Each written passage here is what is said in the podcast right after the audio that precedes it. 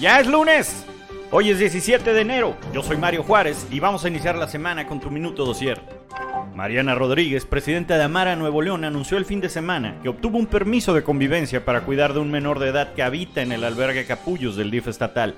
El debate se generó porque organismos critican la acción y exposición en redes sociales del menor, mientras que otros defienden su actividad por los niños y niñas de Capullos. ¿Usted qué opina?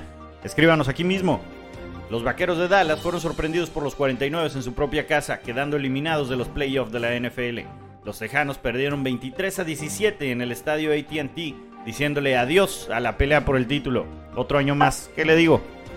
El empresario regiomontano Javier Garza Calderón confirmó su interés por participar en la compra de Banamex. Mencionó que en su calidad de fundador de la Asociación Empresarios por la 4T, invitó a otros empresarios a conformar un grupo de inversionistas para analizar su adquisición. Es todo por hoy. Nos vemos mañana.